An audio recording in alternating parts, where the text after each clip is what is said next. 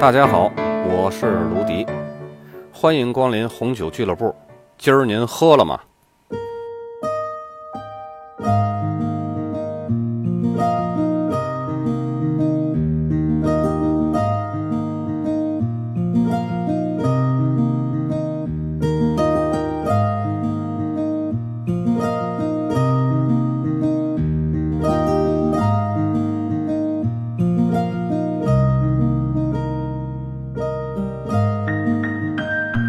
当今社会的城市生活呀，我们都会面对冲击灵魂的六种拷问。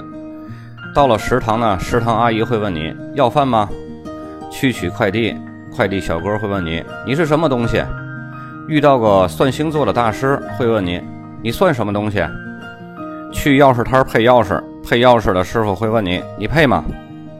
你给滴滴司机打电话，他会问你你搞清楚自己的定位没有？到如今，你丢个垃圾，社区的阿姨都会问你：“你是什么垃圾？”我也不知道我是什么垃圾，我都活成垃圾了，看来注定要拖社会进步的大腿了。最近微博热搜啊和各公众号出现频次最高的就是“垃圾分类”四个字。阿拉上海人最近不谈股票，不谈房价，甚至连朋友也不谈，一门心思统统扑到垃圾高头。会被垃圾分类逼疯的上海人民啊！你们不是一个人在战斗，全国人民都在观望你们呢。世界上第一个搞垃圾分类的是哪个国家？各位朋友知道吗？是德国。一九七二年啊，那时的西德政府就制定了废弃物处理法，从此拉开了垃圾分类的序幕。今天啊，咱们就边聊天儿一边喝着这世界上第一个搞垃圾分类国家的酒。一款很不错的德国莫泽尔产区的雷司令干白，这可是世界第一的雷司令产区。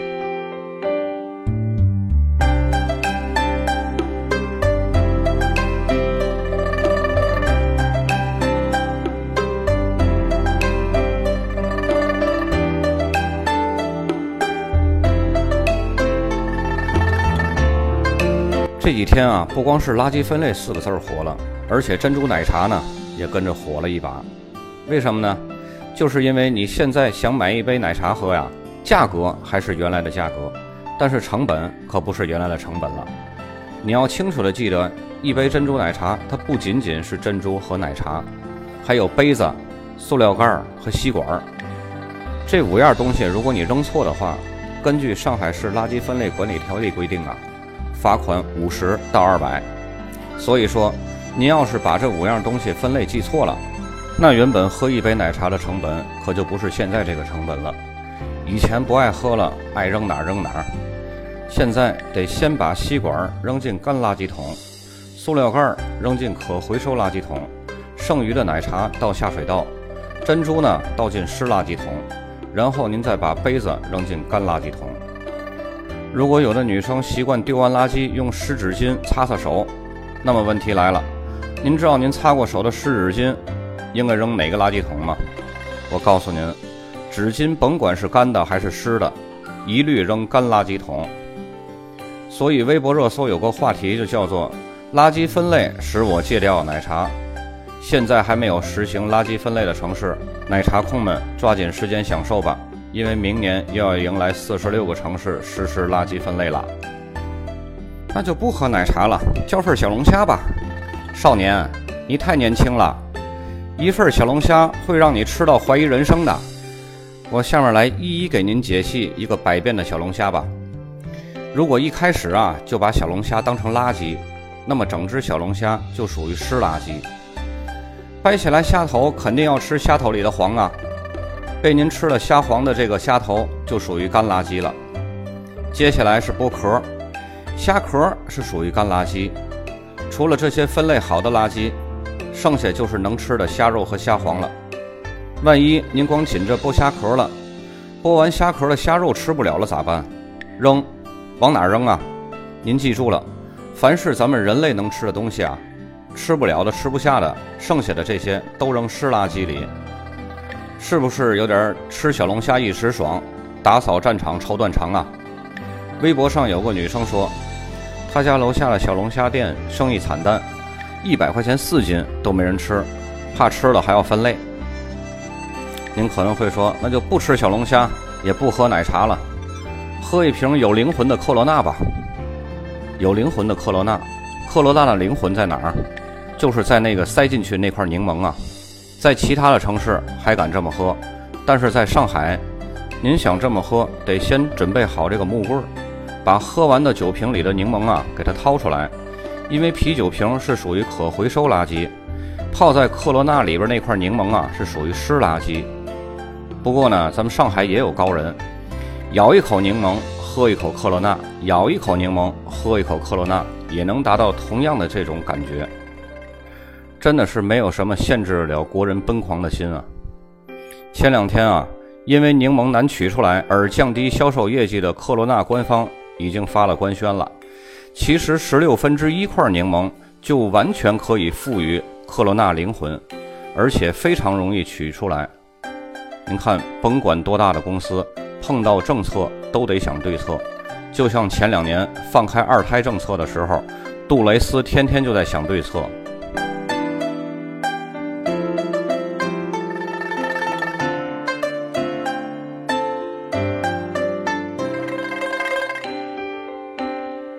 今天在店里啊，我和朋友们还在聊天呢。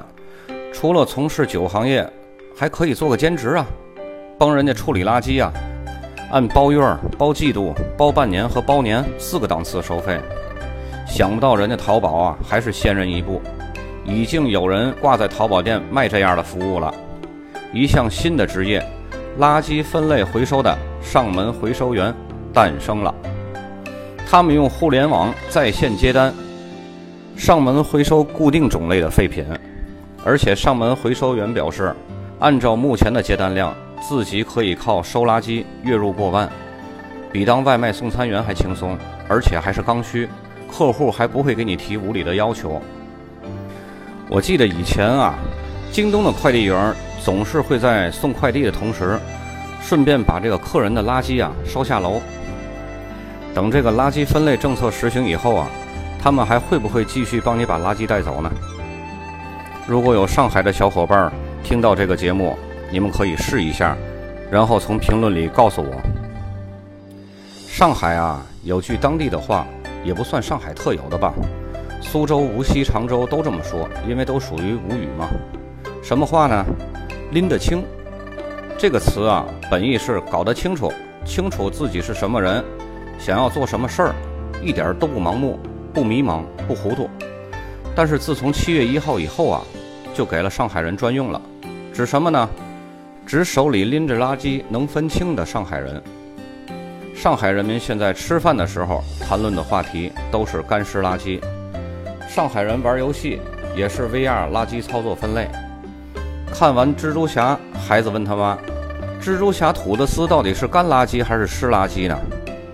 上海有一个幼儿园呐，小朋友毕业，本来几个月排练的都是白雪公主，现在改演垃圾分类的垃圾了。每个小朋友的背后啊，都贴着干垃圾或者是湿垃圾，还是可回收垃圾的贴纸。四个老师呢，演四个垃圾桶，然后老师们喊：“垃圾宝宝们回家啦！”然后这些个后背贴着垃圾贴纸的孩子们，就往自己的垃圾箱大本营跑。有家长就评论了：“小朋友最美好的第一次毕业典礼，回忆里都是垃圾，回忆起来。”就是我小时候扮演的是干垃圾还是湿垃圾？现在就连淘宝都有垃圾分类，从娃娃抓起。儿童幼儿园脑力大作战游戏之垃圾分类桶，一共一百多张小图片，按照种类放进四个不同的垃圾桶里，而且销量火爆的很，现在都卖脱销了。突然感觉呀，这个幼教老师不用天天想着如何备课了，现成的一学期半年的课都有了。教小朋友们如何垃圾分类啊！现在上海人的朋友圈经常可见的都是万能的朋友圈啊！我刚刚吃完饭，剩下的垃圾有骨头，骨头属于什么垃圾？着急，在线等。然后你看，马上就会有评论回复：虽然都是骨头，但是猪骨头属于干垃圾，鸡骨头属于湿垃圾。再要么就是问海鲜壳的，回复的评论。也会有蛤蜊和蛏子壳是干垃圾，蟹壳是湿垃圾。再有的评论啊，就更具体了。为了显示自己是垃圾分类专家嘛，就会评论：帝王蟹的壳是干垃圾，梭子蟹的壳是湿垃圾。哎，你说我就在想啊，你们初高中上化学的时候，要是有垃圾分类这一半的劲头，你们早就成化学家了，是吧？还有更虐人的，蟑螂盒粘上了蟑螂，这该怎么扔呢？评论就有回复了：蟑螂盒、纸盒是可回收垃圾，蟑螂是湿垃圾。扔之前，你得先把蟑螂从盒子上拿下来，放进湿垃圾桶，然后盒子扔进可回收垃圾桶。现在就连新闻都在议论这个话题呢。家里烂了的榴莲该怎么处理呢？解答方法是：打开榴莲，把坏掉的榴莲肉翻出来扔进湿垃圾桶，壳扔进干垃圾桶。还有就是家里没吃完的猪尾巴该如何处理呢？解答方法是：用剪刀把猪尾巴抛开，骨头扔进干垃圾桶，肉扔进湿垃圾桶。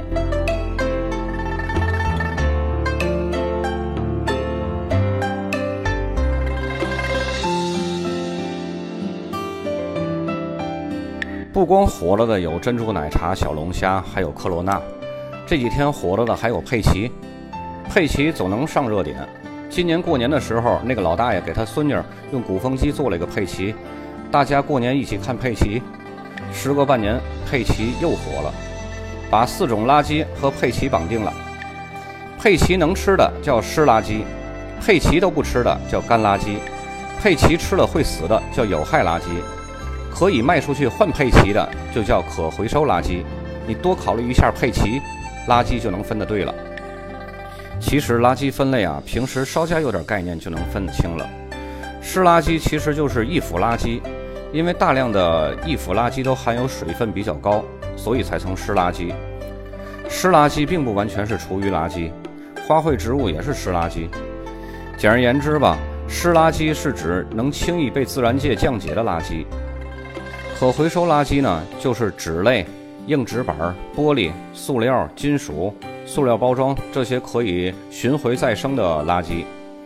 有害垃圾也好理解，就是指对人体健康有害的重金属、有毒的物质或者对环境造成伤害的这些个废弃物。干垃圾呢，就是除去了这些个回收垃圾、有害垃圾和湿垃圾之外的所有的废物，都叫干垃圾。然后这几天有很多做红酒的同行也在聊这个热点。平时我们买回来的葡萄酒如何进行垃圾分类呢？先来说包装吧。装酒的箱子通常分为纸箱、木箱、泡沫箱。那它们该怎么样进行这种垃圾分类呢？纸箱的处理方式啊，是先把纸箱的胶带去掉，再把胶带扔进干垃圾桶，纸箱扔进可回收垃圾桶。对于木箱子呢？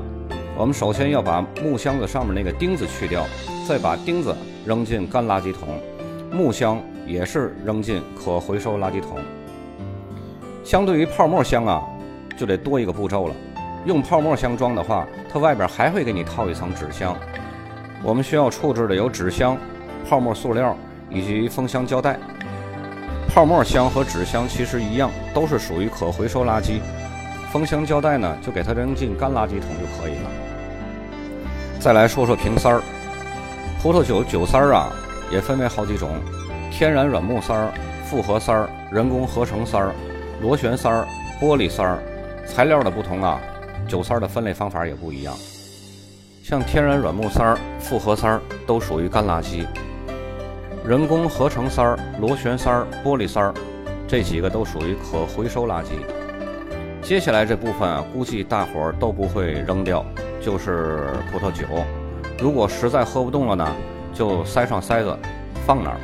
如果也放了好几天呢，那就直接倒进下水道就行了，这个也不用分类了。酒都喝完了，剩下的瓶子呢？瓶子呀，属于可回收垃圾，不过你得先将瓶子里边都给冲洗干净了才能扔，否则你里边还有湿垃圾呢。其实，在中国第一个搞垃圾分类的城市啊，是北京。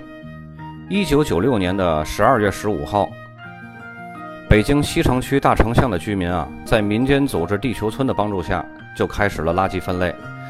最初的分类桶呢，是由居委会成员用省下的年终奖购买的。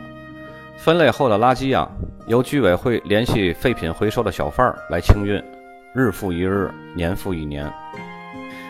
我们讨论的垃圾不是开玩笑，地球上所有人造垃圾已经达到了三十万亿吨，地球上啊已经不存在还未受污染的海洋了，而你随手丢弃的，有可能再次吃回到你的肚子里，因果轮回，给我们的后代子孙多留一些干净的空间吧。否则，他们连我现在边喝边聊的德国雷司令都喝不上了。好，今天就到这里，咱们下周二专业篇再见。